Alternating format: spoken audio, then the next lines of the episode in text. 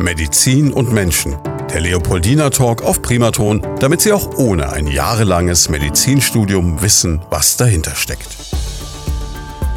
Medizin und Menschen, so heißt unser Podcast hier zusammen mit dem Leopoldina Krankenhaus bei Primaton. Und heute haben wir ein Thema, da habe ich mich im Vorfeld wirklich gefragt, ist es noch ein Thema? Habe mir aber bestätigen lassen, es ist eines.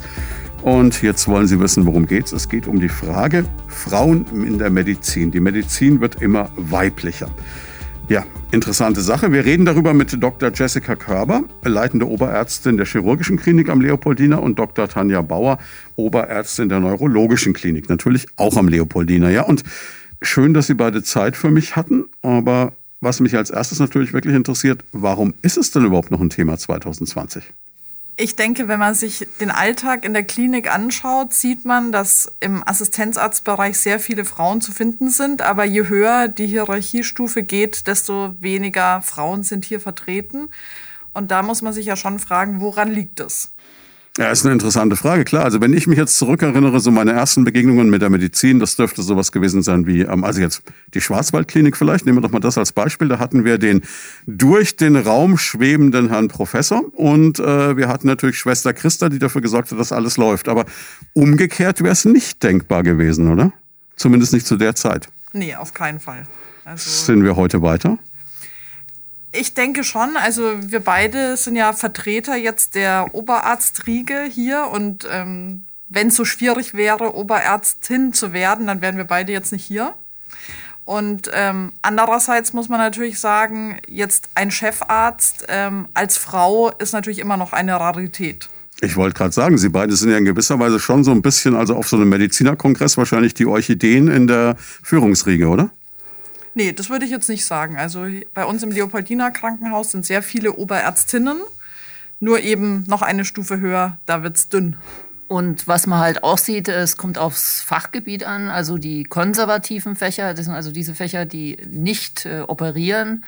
Ähm, da ist traditionsgemäß mehr Frauen, das war auch früher schon so. Ähm, die operativen Fächer, also jetzt Unfallchirurgie, Orthopädie, Allgemeinchirurgie, Gefäßchirurgie, da gibt es mehr Frauen, aber doch in den höheren Etagen, also Oberärztin oder Assistenzärztin äh, äh, oder Chefärztin, äh, deutlich weniger. Und es wird ein bisschen besser, aber es ist nach wie vor schwierig, vor allem wenn man eben Familie und Beruf in Einklang bringen will. Ähm, das ist eigentlich der Knackpunkt, weil sobald quasi Familie mit dazukommt, ähm, ist es nach wie vor ein Karriereknick das für die Frauen. Das kann man so sagen. Ist es ein bisschen so wie in der Gastronomie, wenn Sie mir den Vergleich erlauben, dass Sie ganz viele ähm, Frauen haben, die sehr gut kochen und die das tägliche Geschäft am Laufen halten, aber die Herren Sterneköche, die dann durchs Fernsehen gereicht werden, das sind dann die Herren eben. Ja, so kann man das vergleichen, weil ähm, ähm, ich glaube, zum Beispiel unsere Abteilung hat, macht da einen ganz guten Querschnitt. Also wir sind halbe halb, halb weiblich, halb männlich. Das ist eine Ausnahme, äh, würde ich mal sagen, ähm, in dem Fachgebiet der Allgemeinchirurgie. Es ist aber so, dass, äh, habe ich mir gerade bei der Herfahrt überlegt, dass alle männlichen Kollegen Väter sind. Und bei den Frauen äh, sind aber nur zwei mit ähm, kleinen Kindern. Ich falle da raus. Ich bin schon die Generation Davor haben wir ja jetzt gerade festgestellt, ich bin schon über 50 und meine Tochter ist schon erwachsen, aber ich war quasi immer in meiner Ausbildung die einzige Frau in der ganzen Abteilung. Immer. Also immer noch Kind als Karrierekiller, wenn man Frau ist. Außer man hat einen Ehemann, so wie ich, ähm, der quasi das alles mit mir zusammengeschultert hat und äh, ich dadurch keinerlei Einschränkungen in meiner beruflichen Laufbahn äh, hatte. Äh, dann funktioniert es. Funktioniert es aber dann wirklich gleichberechtigt? Also können dann beide Karriere machen oder muss eigentlich in der Beziehung dann doch einer zurückstecken, damit der andere wirklich Gas geben kann? Ja, wahrscheinlich schon. Also bei uns war es halt dann ähm, eher rollenuntypisch. Ähm, mein Mann ist Anästhesist und ähm, der hat einmal, da war unser Kind vielleicht so drei oder so, 80 ähm, Prozent gearbeitet für ein Jahr. Aber ansonsten haben wir immer 100 Prozent gearbeitet. Das Kind hatte eine Kinderbetreuung, entweder Kindergarten, Kinderhort. Ähm, hat viel organisatorischen Aufwand gekostet, weil wir die Großeltern nicht vor Ort hatten. Aber wenn man das wirklich will und quasi beide wollen, dass jeder seinen Traum verwirklichen kann, er wollte Anästhesist werden, das ist er geworden, er ist auch Oberarzt. Und ich wollte Chirurgin werden und ich wollte leitender Oberarzt werden und das bin ich auch geworden. Also wenn man das möchte, dann muss und man ist ein Team, dann funktioniert es auch. Also bei uns in der Abteilung gibt es genügend Beispiele. Ich habe ja jetzt in dieser Zeit viele Frauen auch ausgebildet und ähm, wir haben jetzt nur eine einzige, die jetzt mit Kind Oberärztin ist. Äh, die anderen, die Kinder bekommen haben, arbeiten entweder nicht mehr in der Chirurgie ähm, oder nur noch zu 60 Prozent, äh, 60 Prozent Stelle, aber ähm, in einem Nischenfach der Chirurgie, sage ich mal. Und äh, die anderen beiden äh, haben ganz was anderes dann gemacht. Die haben die Chirurgie abgebrochen. Also das finde ich ist jetzt nicht unbedingt ein Aushängeschild für die Frauen in der Medizin. Das betrifft nicht nur die Chirurgie, sondern das, glaube ich, gibt es auch in den anderen Fächern. Was hat Sie dann dazu gebracht? Also wenn wir jetzt schon so ein bisschen bei der Vorstellungsrunde von Ihnen beiden sind, Frau Bauer ist Neurologin, ist es da anders als bei der Chirurgie? Ich würde schon sagen, ja. Also, Warum? Es sind schon allein die Arbeitszeiten. Also der Arbeitsbeginn äh, ist in unserer Abteilung etwas später, so dass wenn man jetzt ein Kind zu einer Grippe bringen müsste oder zu einem Kindergarten, das auf jeden Fall in unserer in unserem Fachgebiet oder in den konservativen Fächern allgemein besser möglich ist. Man ähm, hat aber trotzdem auch wie in jedem anderen Fachgebiet auch eine sehr schlechte Planbarkeit. Man kann mhm.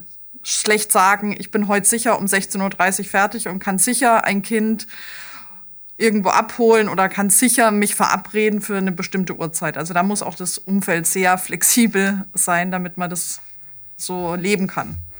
Das heißt, Sie sind immer in der Situation, es kann ein Notfall reinkommen, es kann eine Behandlung länger dauern und dann ist halt so. Genau, ja. Damit muss man leben und das muss man auch wollen. Also wenn man sich jeden Tag denkt, äh, ich möchte um 16.30 Uhr gehen und es klappt nicht und ich ärgere mich dann drüber, dann ist der Beruf nichts für einen. Hat man dann ständig so einen Spagat, dass man einem von beiden nicht so richtig gerecht wird? Ist man so ein bisschen zerrissen oder hat man sich irgendwann klar für eine Sache entschieden und sagt, okay, Job first und Familie kommt dann ein bisschen hinten dran oder ich muss es anders organisieren oder wie, wie macht man das?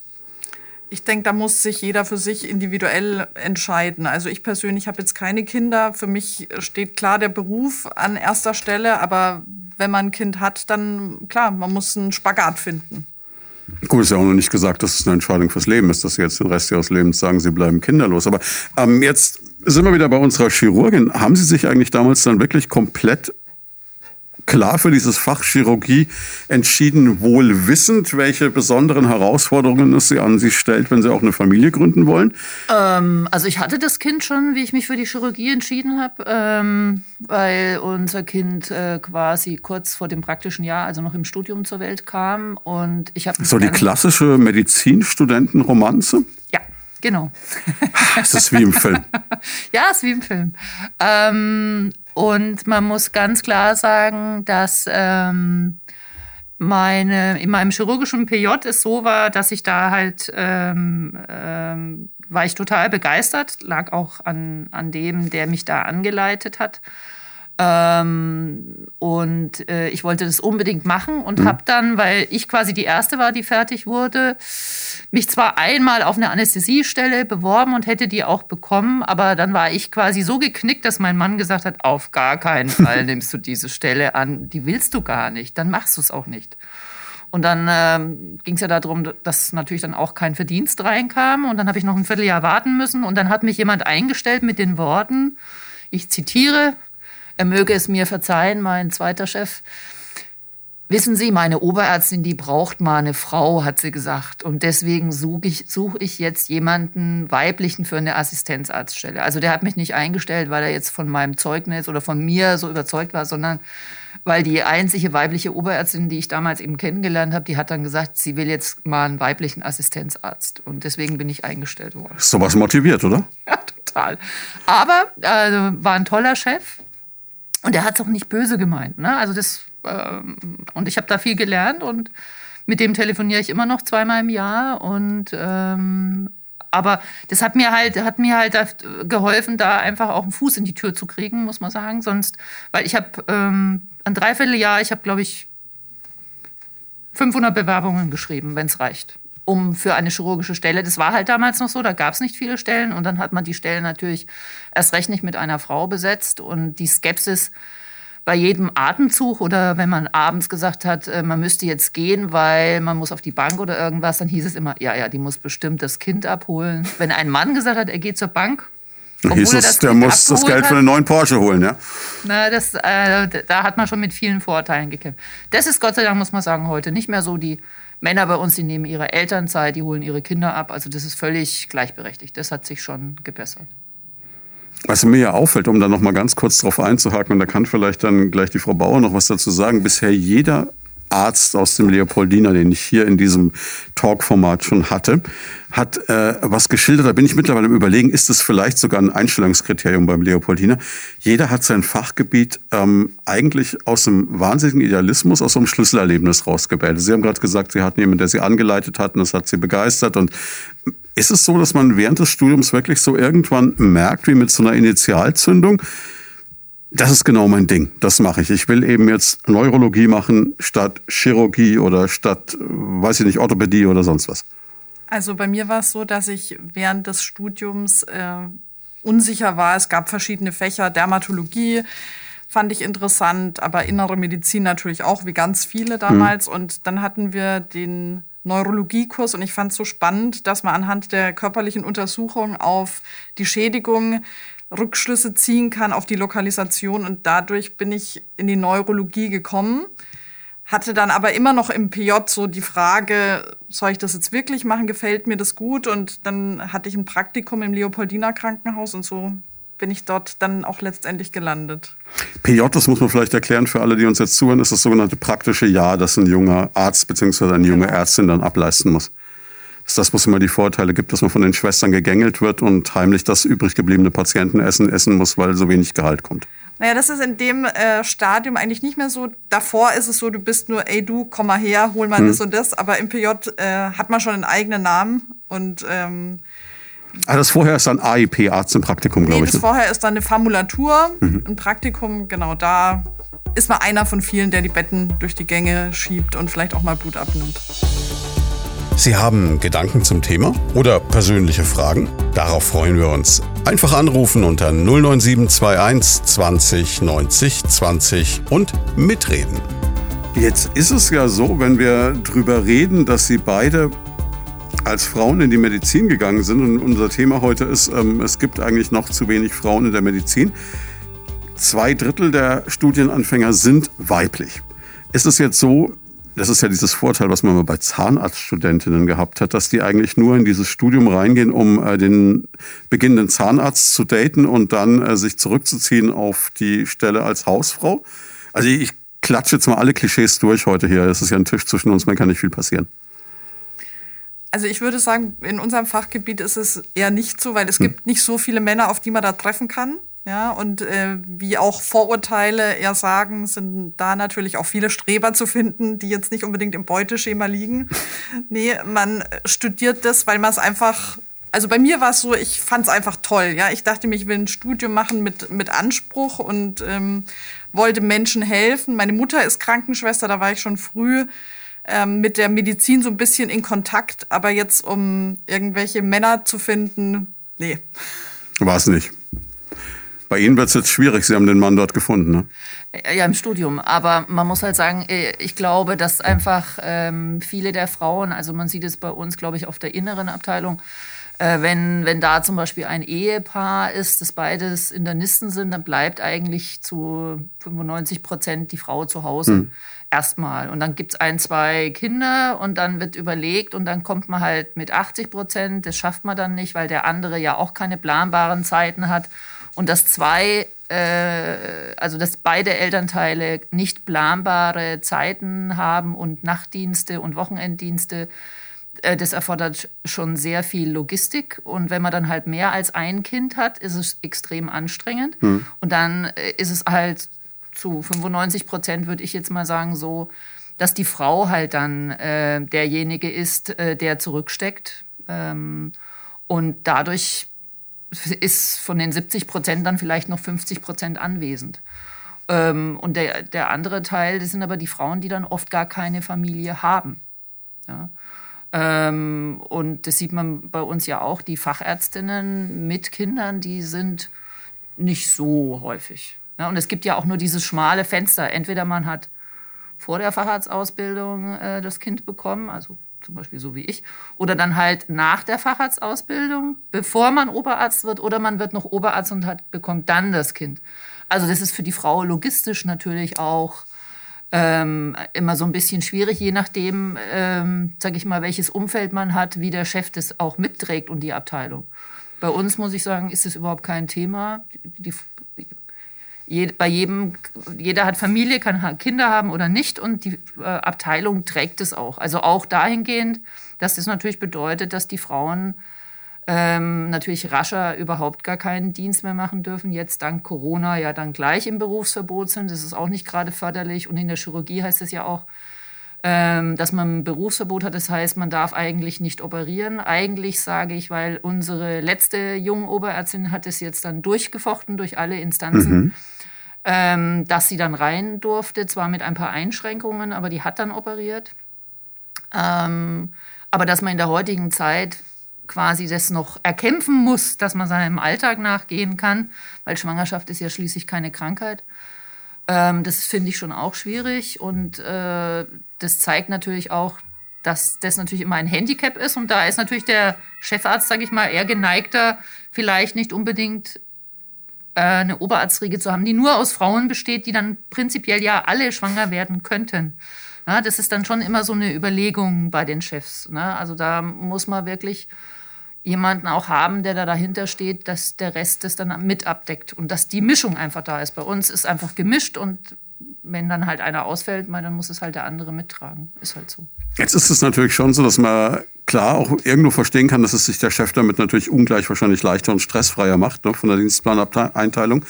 Ähm, kommen wir aus diesem Dilemma überhaupt jemals raus? Weil ähm, wir werden ja nicht dahin kommen, dass irgendwann noch die Männer die Kinder kriegen. Also da sind sie jetzt fachmäßig weiter als ich, aber ich glaube, es wird nicht passieren. Ne? Also jetzt in der nächsten Zeit leider nicht.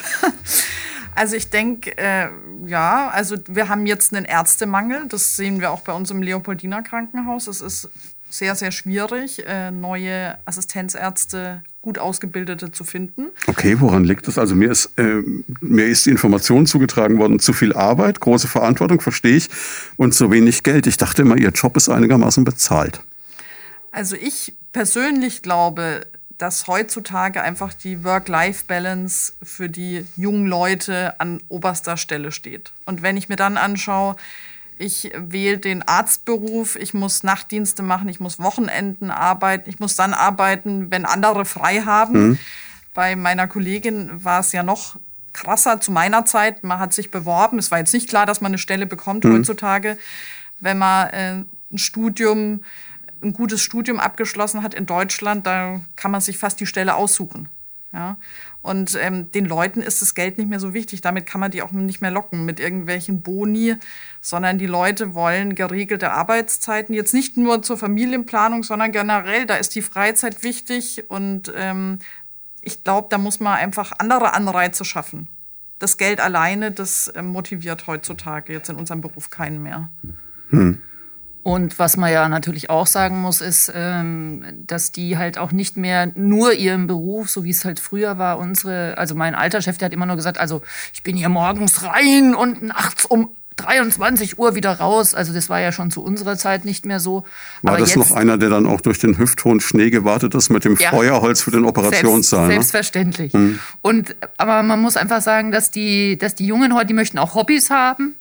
Und äh, wenn man natürlich sieht, dass man zum Beispiel in der IT-Branche ähm, mindestens genauso viel verdient, aber geregelte Arbeitszeiten hat und kein Wochenende, dann ergreifen die Männer schon erst gar nicht mal Medizinstudium oder äh, oder diesem äh, Beruf, ähm, weil er im Verhältnis zu manch anderen äh, Branchen äh, dann, wenn man das Verhältnis sieht von vor allem auch von den Wochenstunden oder Monatsstunden, die wir arbeiten, ähm, ist es einfach viel unattraktiver. Und das Geld allein ist es nicht. Und da muss sicher ein Umdenken sein. Nochmal zu den Kindern. Ähm, in, ob, ob, das jemals mit den Frauen, die eben, äh, dass man die einstellt und dass ja die Gefahr des Kinderkriegs ist, dass man, dass sich das ändert. In Frankreich oder in Schweden ist es ja so. Da kann man ab der, ob man das jetzt möchte, ist jetzt steht wieder auf dem anderen Blatt. Da sind die Deutschen manchmal aber auch, glaube ich, ein bisschen schwierig.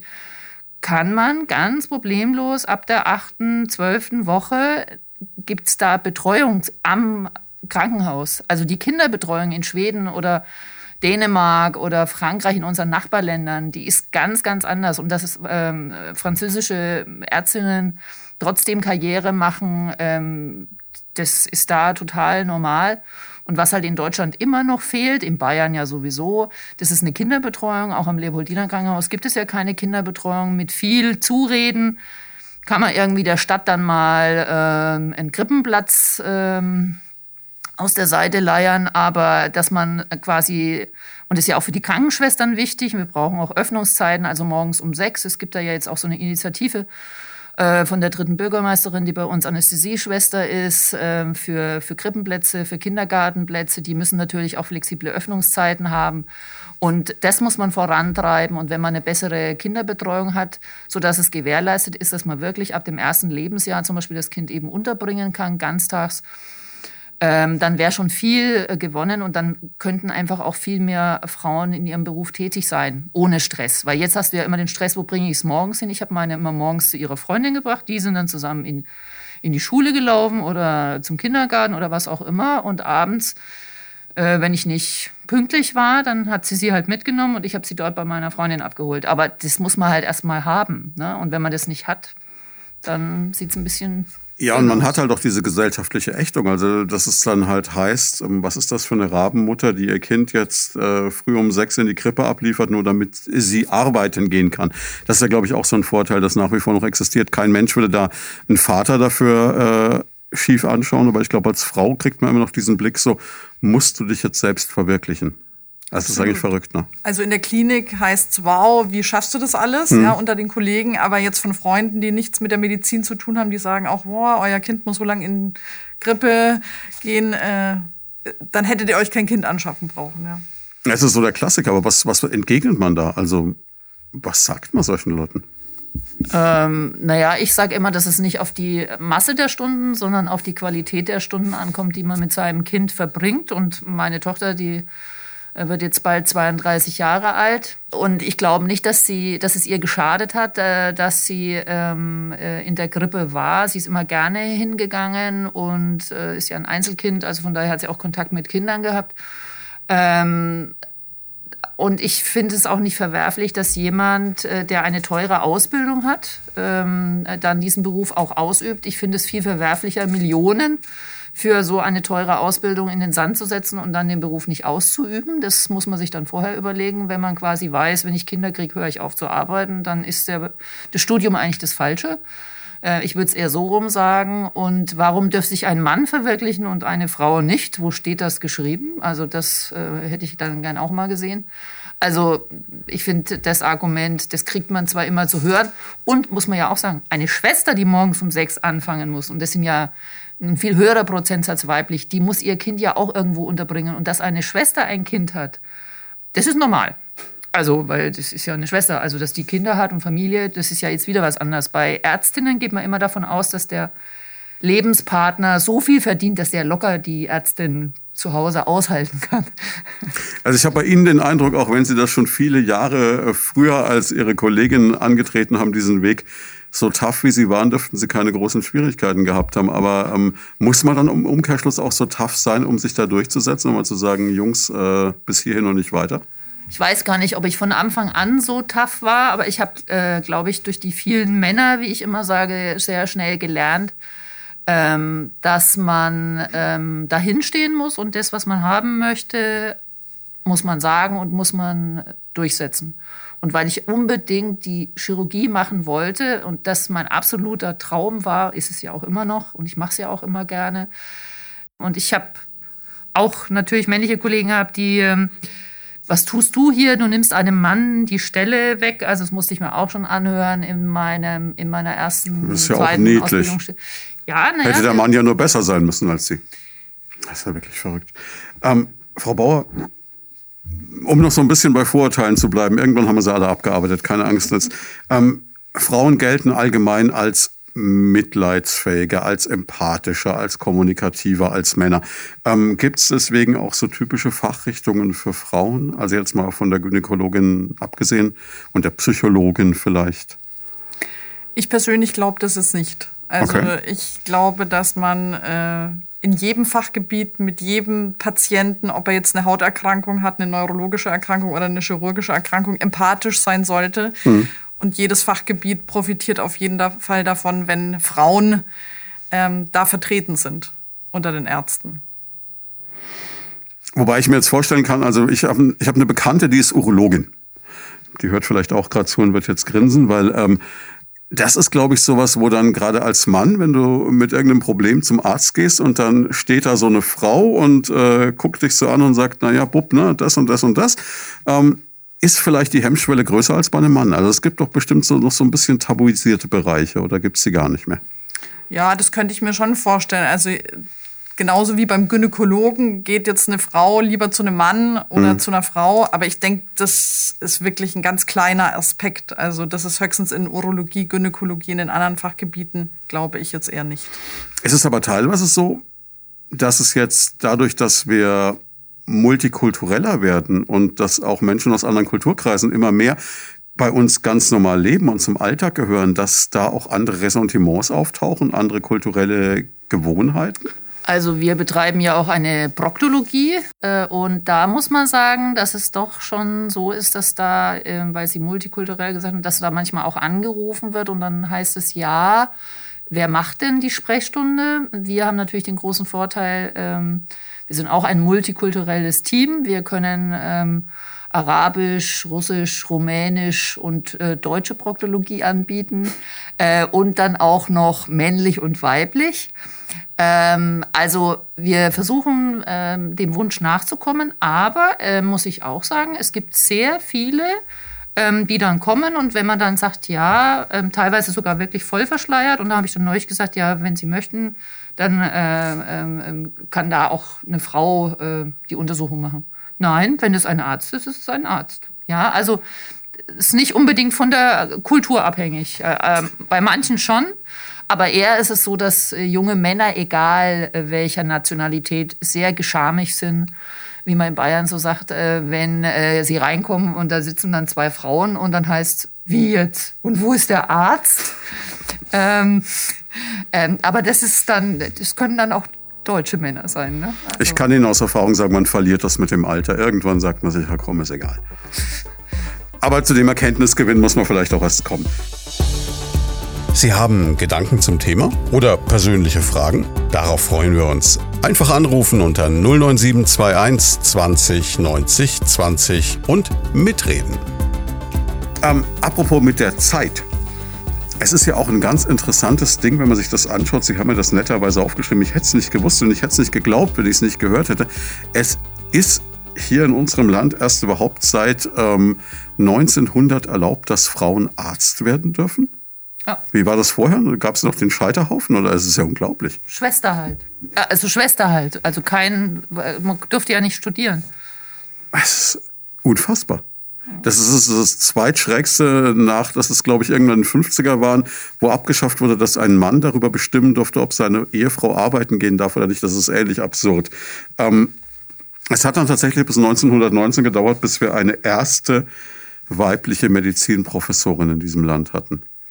Ja, die sind ja auch immer noch dünn gesät. Wir haben ja Chefärztin auch nur eine.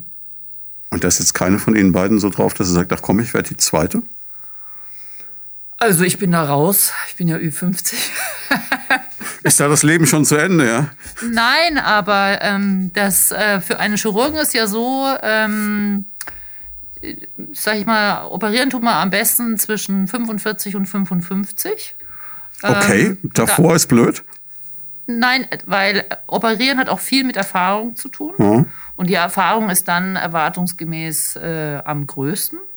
Ach so, und ab Mitte 50 zittert die Hand. Nein, das auch nicht. Aber so heißt es halt immer. Aber hm. jetzt natürlich in dem Work-Life-Balance, sage ich mal, um mit dem Bild zu bleiben. Und natürlich alle sind natürlich im Alter noch total fit und jung, äh, wird sich das natürlich nach hinten verlagern. Aber mein Bestreben ähm, war nie, Chefärztin zu werden, weil man einfach sehen muss, der leidende Oberarzt ist derjenige, ähm, der das Tagesgeschäft macht, der organisiert. Sie wollen weniger der, verwaltend tätig sein. Also das tue ich zwar auch, ähm, aber äh, das ist nicht mein Ziel gewesen. Ich möchte weder ähm, ähm, auf dem Tagblatt äh, äh, dreimal im Monat sein, noch möchte ich Interviews geben, noch Nee, da kommen Sie lieber ins Radio. Sie Genau, geben komm gerade ein Interview. Ins Radio sieht mich keiner.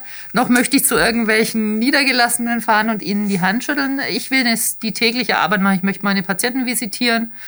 Ähm, ich will in OP gehen und ich möchte mich um den Organisationskram in der Abteilung kümmern. Das ist mein Ding und das war es schon immer. Und ich glaube, ich kann das auch ganz gut. Organisieren ist quasi mein zweiter Vorname.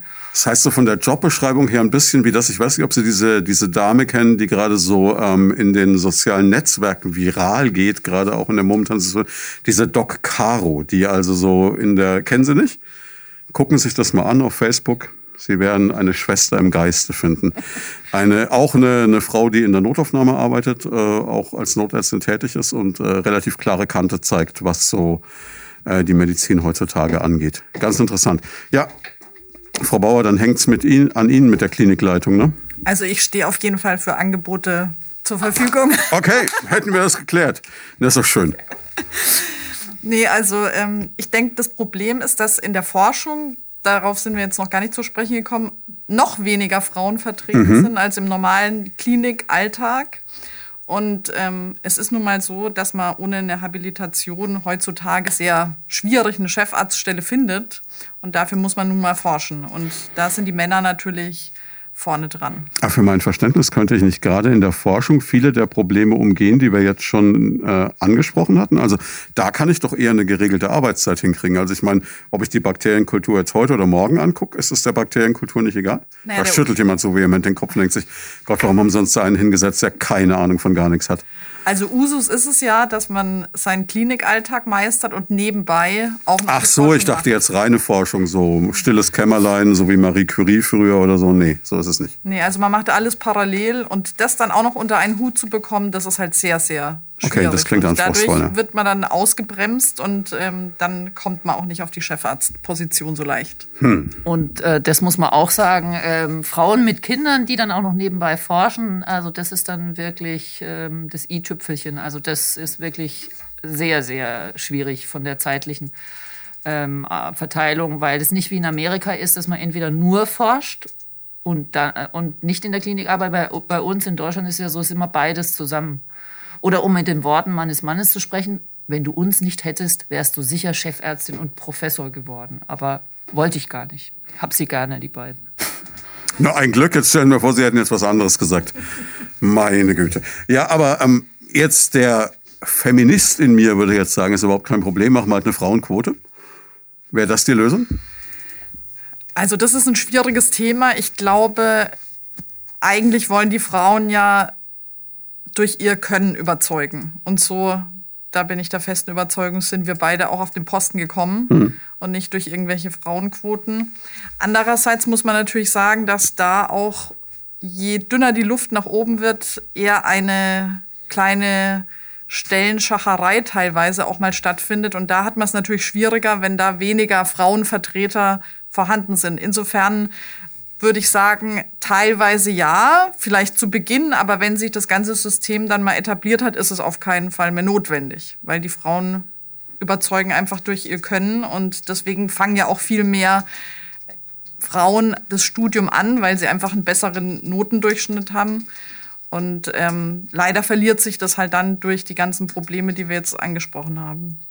Aber grundsätzlich kann man sagen, dass auch diese, diese Struktur, die jetzt seit vielen Jahren, Jahrzehnten besteht, also dass äh, gerade die höheren Hierarchien in der Medizin, wie Sie es mir beide jetzt vermittelt haben, doch sehr männlich geprägt sind, auch eine Kultur in den Krankenhäusern oder in der Medizin allgemein entstanden ist, die es ihnen doppelt schwer macht, überhaupt hochzukommen.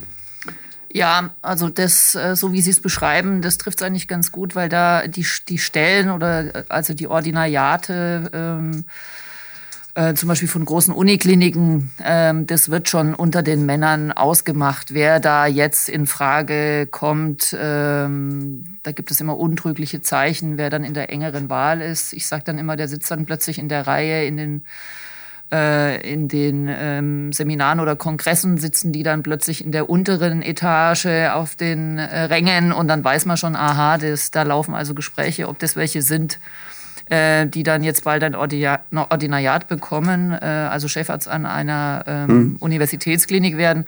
Und ähm, da, wenn man natürlich eine Frauenquote hätte, dann könnte man da einfach mehr Frauen reinbringen, weil denen fehlt es dann einfach an Support. Und ich kenne auch selbst eine Kollegin, ähm, die hat sehr, sehr lange gewartet äh, oder warten müssen, weil sie quasi immer übergangen wurde. Es war mhm. zwar klar, dass sie eigentlich an der Reihe ist, aber man hat dann quasi immer andere männliche Kollegen vorgezogen. Und das ist natürlich schon ein Problem. Da in dem Bereich, aber ich sehe es eigentlich genauso äh, wie Frau Bauer, Frauenquote, jein, ähm, weil eigentlich will man ja durch sich selbst überzeugen und nicht durch die Quote.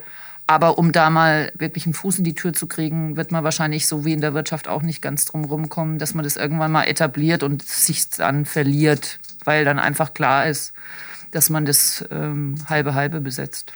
Gibt es in der Medizin dann schon sowas Ähnliches wie in der Politik? Also in der Politik ist es ja ein offenes Geheimnis, dass es so interne Netzwerke gibt. Dass es also sowohl Männerklüngel gibt, die sich zusammenschließen, als dass es auch Frauen gibt, die in der Politik organisiert sind und sich dann gegenseitig stützen, indem sie so eine interne, ja, nicht Bruderschaft, Schwesternschaft dann quasi abschließen. Gibt es solche Netzwerke auch in der Medizin? Also solche Netzwerke gibt es, aber sehr. Sie dürfen nicht drüber sprechen. Gesehen. In Schweinfurt gibt es jedenfalls kein Netzwerk, das ich jetzt kennen würde. Also es gibt es, aber es ist sehr. Bringt, bringt einen nicht wirklich weiter. Man muss sagen, die Männer sind da sehr viel besser ähm, organisiert äh, als die Frauen. Ähm, das liegt schon mal zum Beispiel daran, wenn man zum Beispiel einen Kongress abhält, dann gibt es, also wenigstens in der Chirurgie, ich weiß nicht, wie es in anderen Bereichen ist, einen sogenannten, in Anführungszeichen, Herrenabend, ähm, zu dem ähm, äh, wir durften ja hier mal den Chirurgenkongress für den Professor Denecke ausrichten. Und ähm, der Herrenabend habe ich dann zu meinem Chef gesagt, in meiner völligen Naivität, ja wie jetzt, kommen da keine Frauen oder was?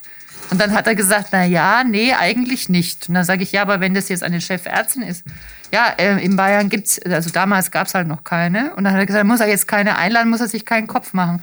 Aber an diesen Abenden, die also quasi ganz, äh, da wird dann auch besprochen, wer, wann, wie, wo, vielleicht. Und da sprichst du mal davor und was hältst du denn von meinem Kandidaten? Und da wird das ausgehandelt. Die Frauen, die tun sich bei diesen, dieser Art von Netzwerk oder wie auch immer man das nennt, die tun sich da einfach schwerer. Also das so, dass man jetzt wirklich sagt, die sind da irgendwie organisiert, dass sie sich regelmäßig irgendwo treffen. Da gibt es zwar schon so kleine Ärztinnenbund, aber es funktioniert bei weitem nicht so gut wie bei den Männern. Also die können sich da viel besser absprechen. Aber dieser Herrenabend, das fand ich sehr amüsant. Ähm, das klingt jetzt alles unglaublich nach 1950, wie wir uns hier unterhalten. Das ist wirklich faszinierend. Ähm, ist jetzt für jemanden, der aus den Medien kommt, auch so, so ganz weit weg, weil toi, toi, toi, bei uns gibt's das nicht mehr. Aber nichtsdestotrotz, ähm, können Sie mir wenigstens sagen, dass das Leopoldina eine Insel der Glückseligkeit ist, dass es da anders ist? Naja, also eine Insel der Glückseligkeit, sage ich mal, äh, dahingehend, dass wir relativ äh, natürlich viele Frauen haben. Ähm, nicht so viele Frauen mit Kindern, wie ähm, man das eigentlich vielleicht erwarten dürfte oder sollte. Ähm, und natürlich wäre es eine Insel der Glückseligkeit, wenn wir eine Kinderbetreuung hätten. Ausrufezeichen, Ausrufezeichen. Das kam rüber. Also eine Kinderbetreuung wäre eine, ja, kann ich nachvollziehen. Machen ja viele mittelständische Unternehmen schon, sollte ja kein Riesenproblem sein. Ja. Ne? Aber ansonsten fühle ich mich jetzt und äh, ich arbeite ja schon eine Weile dort, schon 20 Jahre. Also als Frau, ähm, sag ich mal, ähm, gleichberechtigt wahrgenommen. Also es ist jetzt nicht so, dass äh, auch nicht beim Geschäftsführer oder so. Ich habe ja lange den, äh, mit dem Herrn Schmucker äh, zusammengearbeitet, dass man da jetzt als Frau nicht ernst genommen wird. Äh, das ist nicht so. Es ist eher so, dass es mal in anderen Fachbereichen Chefärzte gibt, äh, die einen dann huldvoll zunicken und sagen, dass sie als Frau das geschafft haben, leitende Oberärztin zu werden. Das ist doch toll, oder? Das Klassische für ein Mädchen nicht schlecht. Ja, genau. Das ist also, super. Ähm, aber das liegt natürlich einfach daran, äh, Entschuldigung, Sie sind ja auch ein Mann, aber weil Männer einfach so sind. Der hat sich, glaube ich, da nicht viel dabei gedacht, sondern er fand es besonders huldvoll, mir auf die Schulter zu klopfen äh, und mir zu sagen, äh, charmanterweise ist er auch noch zwei Jahre jünger als ich, äh, und mir zu sagen, dass das doch ganz toll wäre. Aber die wird es halt immer geben. Also da muss man. Gottes Willen, ich lobe Praktikantinnen auch, wenn sie mir einen Kaffee bringen. Nein, ähm, Aber ich finde, es, es, es ist, also, glaube ich, wirklich so ein da bisschen. Muss man, da muss man als Frau einfach drüber stehen. Also das, wenn man nicht ab kann, dann da ist man falsch. Ah, also. Ich glaube, man muss einfach genauso zurückfeuern. Das ist das ja. Beste, was man machen kann. Also das wird funktionieren. Jetzt kann ich mir vorstellen, dass es aber auch vielleicht so ein, ähm, Frau Bauer, so ein Vorurteil wäre jetzt, dass sich vielleicht auch eine Chefetage überlegt, meine Güte, wenn wir jetzt eine Kinderbetreuung einrichten hier bei uns, zack, kriegt, äh, überlegt die Frau Bauer ihre Lebensplanung und zack ist das erste Kind da. Das könnte natürlich passieren. Aber da das Leopoldina Krankenhaus ja interessiert an guten Leuten ist, denke ich, werden sie trotzdem daran interessiert. Also die sollten das auf jeden Fall umsetzen. Also da ist ein ganz großer Bedarf da.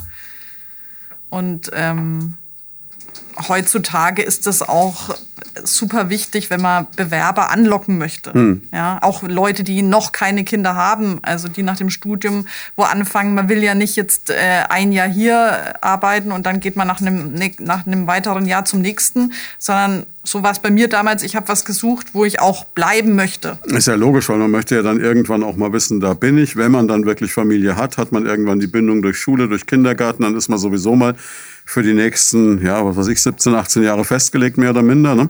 Wenn man jetzt nicht unbedingt einen Schulwechsel par excellence durchziehen möchte. Das heißt, wir sind eigentlich wieder bei dem, was wir am Anfang hatten. Junge Menschen heute achten mehr auf die Work-Life-Balance, achten auf andere Dinge.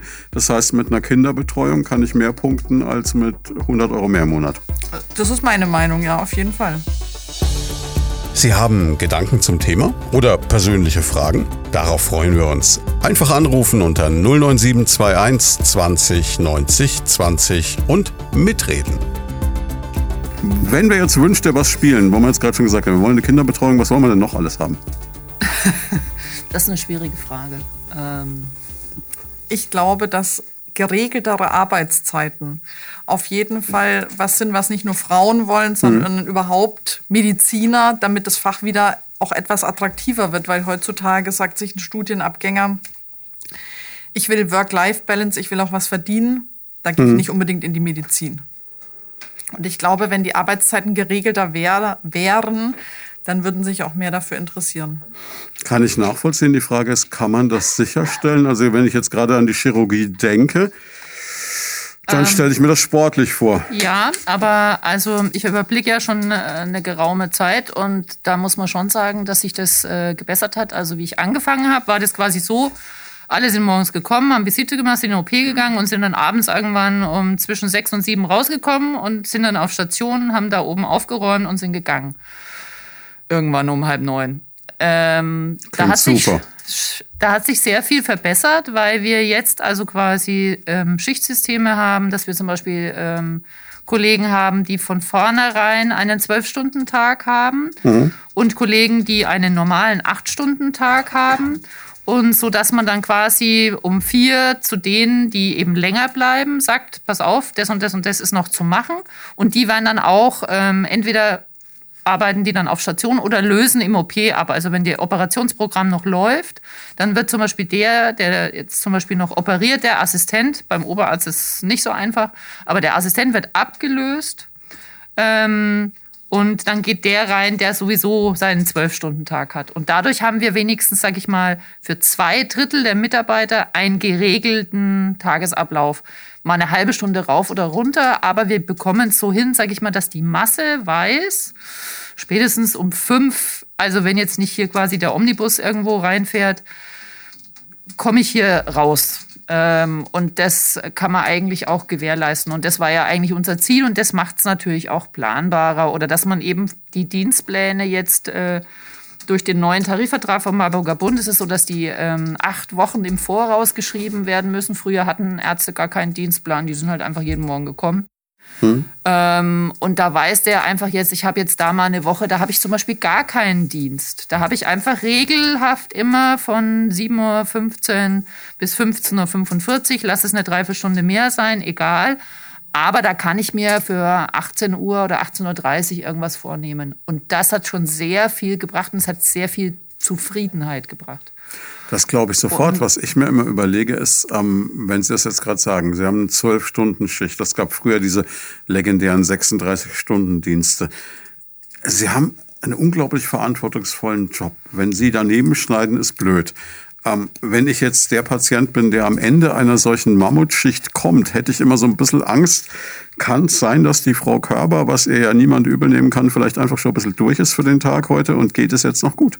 Also das ist, ähm, das darf man sich nicht so, so krass vorstellen, weil das ist auch eine Trainingssache. Mhm. Ja, also eine, das ist einfach mentales Training, dass man äh, viele Stunden sehr konzentriert arbeiten äh, kann. Ähm, und das ist auch Teil der Ausbildung. Bei den Assistenten ist es ja so, ähm, die, die, haben natürlich auch zwischendrin Pausen und da schauen wir auch wirklich, dass die sich auch wirklich ablösen oder dass sie eben zu zweit sind, dass wenn viel anfällt, dass die dann die Patienten zusammen sehen. Ähm, der Oberarzt ist ja auch immer noch da als der Erfahrenere und natürlich auch, sage ich mal, mental ähm, erfahrenere, der dann natürlich äh, vor allem ja hauptsächlich äh, dafür verantwortlich ist.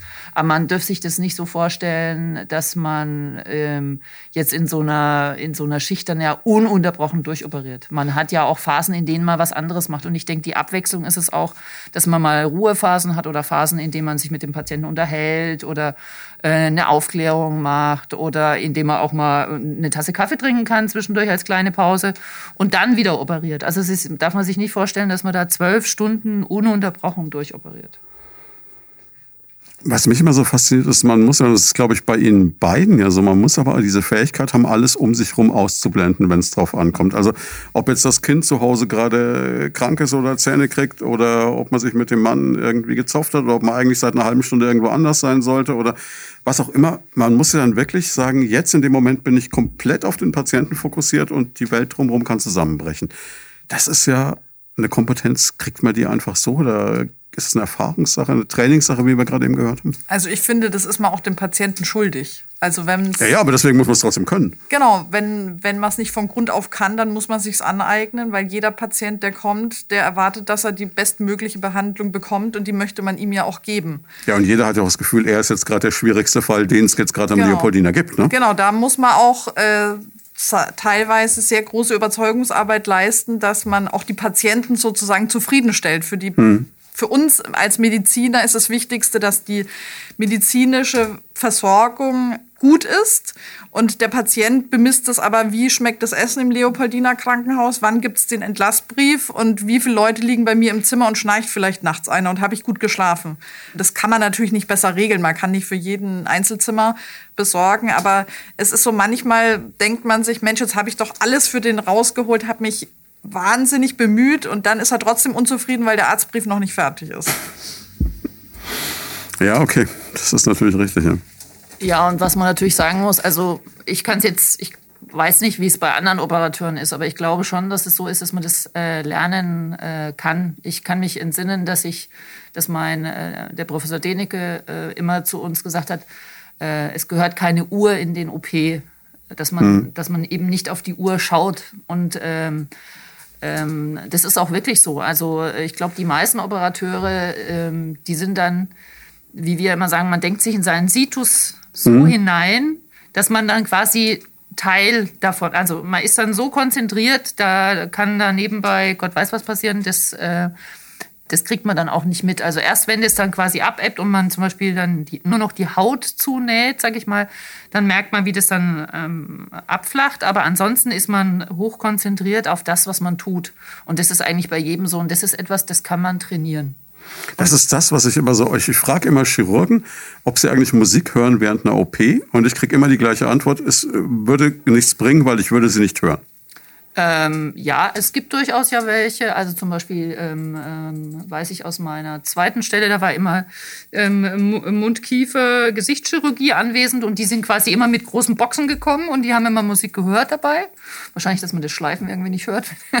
Aber ähm, das ist ganz unterschiedlich. Es gibt welche, äh, die sind durch Musik entspannt, ähm, hm. aber ich bin zum Beispiel gar kein Musikhörer, weil also ich würde es wahrscheinlich gar nicht richtig, weil ich bin dann voll in meinem Tunnel und ähm, ob da jetzt Musik läuft oder nicht, ist mir eigentlich dann relativ äh, egal. Also wir Aber müssen eben nicht mit dem Vorstoß kommen, dass wir irgendwann Radios für die OP sponsern. Damit wir Radio Prima tun hören. Das wäre doch super, ja. oder?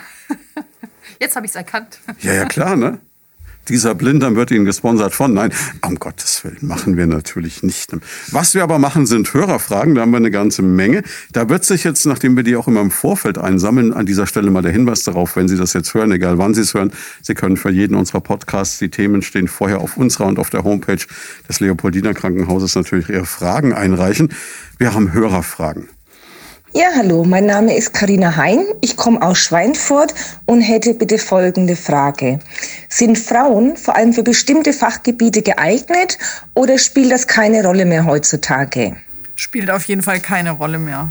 Frauen sollen das machen, das Fachgebiet, was ihnen gefällt und wo sie dafür brennen. Gibt es dann Fachgebiete, wo man trotzdem mehr Frauen trifft? Wir haben schon gehört, die Chirurgie ist es nicht unbedingt. Also in den konservativen Fächern trifft man, denke ich, schon mehr Frauen. Dermatologie, Neurologie, innere Medizin. Die nächste Frage, die wir haben, die kommt von der Nadja. Hallo, ich bin die Nadja aus Schweinfurt und ich habe eine Frage. Was sind die Vorteile von Frauen in der Medizin? Interessante Frage. Nachdem wir jetzt die ganze Zeit gehört haben, wie viele Nachteile es haben kann, wenn man als Frau sich für die Medizin entscheidet, eben wegen Vereinbarkeit Frau, Familie und so, fragt die Nadja, was sind die Vorteile für Frauen in der Medizin? Also man kann eigentlich nur sagen, welchen Vorteil eben der Patient davon hat, dass Frauen in der Medizin arbeiten. Nämlich hm. einfach, dass Frauen halt manchmal für so, ich sage immer, Zwischentöne ein bisschen aufmerksamer sind ähm, als die Männer und ähm, auch mal hm, vielleicht auch mal Probleme sehen, die jetzt nicht primär nur mit dem Krankheitsbild zu tun haben, sondern äh, manche Patienten tun sich ja dann auch ein bisschen schwer, wenn sie ein Problem zu Hause haben mit ihrer Betreuung oder ihrer Unterbringung. Und äh, manch einer, da merkt man dann schon bei der Visite, hm, da, da muss man nachher nochmal hingehen, der hat irgendwie noch was auf dem Herzen. Und es ist vielleicht, manch, vielleicht manchmal bei den Frauen einfacher ähm, als, als bei den männlichen äh, Kollegen. Und ähm, dass man einfach auf so Zwischentöne achtet und da vielleicht dann einfach nochmal ein offenes Ohr hat. Aber das kommt immer ein bisschen drauf an. Aber so jetzt rein Vorteile für Frauen, ich denke, ähm, es ist immer ein Vorteil, wenn Frauen oder Männer das ähm, tun dürfen, was sie gerne tun wollen, weil das macht man, das, was man gerne macht, das macht man einfach auch gut. Wie groß ist denn das Risiko, wenn man als Frau jetzt besonders empathisch dem Patienten gegenübertritt, dass vielleicht der ein oder andere Patient ähm, dann äh, mehr Begeisterung für die behandelnde Ärztin entwickelt, als er haben sollte? Also das kann auf jeden Fall passieren, aber da muss man dann so professionell sein und äh, da auch eine Grenze ziehen. Und äh, da habe ich jetzt persönlich auch noch keine Probleme erlebt. Und noch keinen getroffen, wo sie gesagt haben, Mensch, das wäre mein Patient der Woche. Ja, also ich denke, ähm, das ist ja, ähm, dem sind ja die Schwestern noch viel mehr ausgesetzt. Also äh, ich denke, da muss man wirklich ganz klare Kante zeigen und ähm, das gibt es immer wieder mal, dass dann äh, eine etwas aufgelöste Schwester oder Assistenzärztin vor einem steht und sagt, der Herr XY hat irgendwie so komisch und so. Also da muss man dann auch manchmal nochmal sagen, also da musst du dann einfach hingehen, musst ganz knallhart sagen, so und so. Am besten das so ein bisschen umschiffen, aber ganz klar zum Ausdruck bringen, dass quasi hier die Grenze ist. Ähm, aber das wird es halt immer geben, da wo Frauen arbeiten und auf Männer treffen, die nicht wissen, wie sie Frauen mit Respekt begegnen sollen. Ähm, da ist es halt nun mal so. Aber da muss man dann, im Zweifelsfall muss dann halt die Oberärztin mal kommen und muss da mal ein ernstes Wort mit dem Patienten sprechen. Ich hoffe ja persönlich auch, dass es das umgekehrt auch gibt, dass es also den, den männlichen Kollegen wahrscheinlich genauso passieren könnte. Nein, Sie schütteln den Kopf nicht. Also ein Teil meiner Ausbildung war ich auch in der Psychiatrie hm. tätig. Das gehört auch zum Facharzt. Und da ist es schon ein großes Problem. Also da sind schon die Männer auf jeden Fall gut beraten, wenn sie sich immer eine Frau, eine Krankenschwester mitnehmen, wenn sie die Patientinnen untersuchen, körperlich oder mit ihnen reden, weil da äh, habe ich damals mitbekommen, das ist wirklich sehr schwierig und da passieren auch sehr unschöne Dinge. Meine Güte, was es nicht alles gibt an Krankenhäusern. Aber insgesamt, und das ist vielleicht die abschließende Frage für den heutigen Tag, nach all dem, was wir jetzt besprochen haben, würden Sie beide jeweils es genau wieder so machen, den Job wieder wählen? Oder würden Sie sagen, ach komm, nee, ich gehe doch in die, wie hatten Sie vorhin gesagt, IT mit regelmäßigen Arbeitszeiten? Ich glaube, so Überzeugungstäterin, wie Sie sind, wahrscheinlich nicht. Ne? Nein, auf gar keinen Fall. Ich würde es immer wieder so machen und auch in derselben Reihenfolge. Also erst das erst den Mann, dann das Kind und dann die Ausbildung. Umgekehrt wäre auch total schwierig geworden. ich habe auch kurz drüber nachgedacht.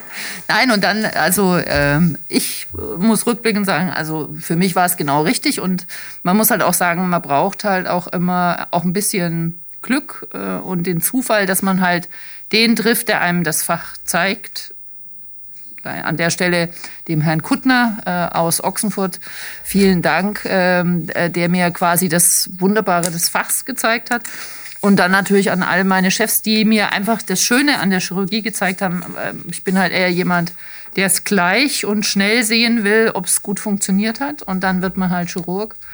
Äh, und ähm, also für mich ist das optimalste und beste Fach überhaupt. Und ich würde es immer wieder tun. Ich kann für mich auch sagen, dass ich auf jeden Fall jederzeit wieder das Fachgebiet oder überhaupt das Studium wählen würde. Ich bin im Leopoldiner Krankenhaus geboren. Jetzt arbeite ich auch noch dort. Hoffentlich werde ich nicht auch noch dort sterben. Das hätte ich mich jetzt nicht getraut, diese Transfer. Ich habe auch drüber nachgedacht. Ich wollte es jetzt nicht fragen. Aber äh, ja, also ich bin auch meinem Chef, dem Dr. Müller, sehr dankbar, dass er mir die Chance gegeben hat und mich da so unterstützt. Und ich denke, das ist auch sehr, sehr wichtig. Also man muss einen Chef finden, der einen da unterstützt ob als Frau oder als Mann. Und äh, das Arbeiten im Leopoldiner Krankenhaus ist auf jeden Fall sehr, sehr gut möglich. Ähm, und ich würde es jedes Mal so wieder machen. Dann kann ich mir die nächste Frage fast sparen, aber ich stelle dir trotzdem allerletzte Frage in diesem Podcast. Das heißt, Sie würden jungen Damen auch raten, geht in die Medizin und sorgt dafür, dass es endlich mehr weibliche Chefs gibt. Also unbedingt. Ich habe neulich in der Morgenbesprechung gesagt, und wenn ich von zehn Frauen, die ich ausbilde, nur eine rauskommt, die irgendwo auf der Welt jemanden gut und sicher operiert, dann haben wir was richtig gemacht. Schöneres Schlusswort kann es eigentlich nicht geben. Ihnen beiden vielen, vielen Dank für die letzte Stunde. Das war sehr schön und noch weiterhin viel Erfolg. Vielen Dank. Danke. Das war Medizin und Menschen, der Leopoldina Talk auf Primaton. Jeden zweiten Donnerstag im Monat live von 10 bis 11 im Programm. Alle Folgen gibt's zum Nachhören und Download auf radioprimaton.de und als Podcast auf leopoldina-krankenhaus.com.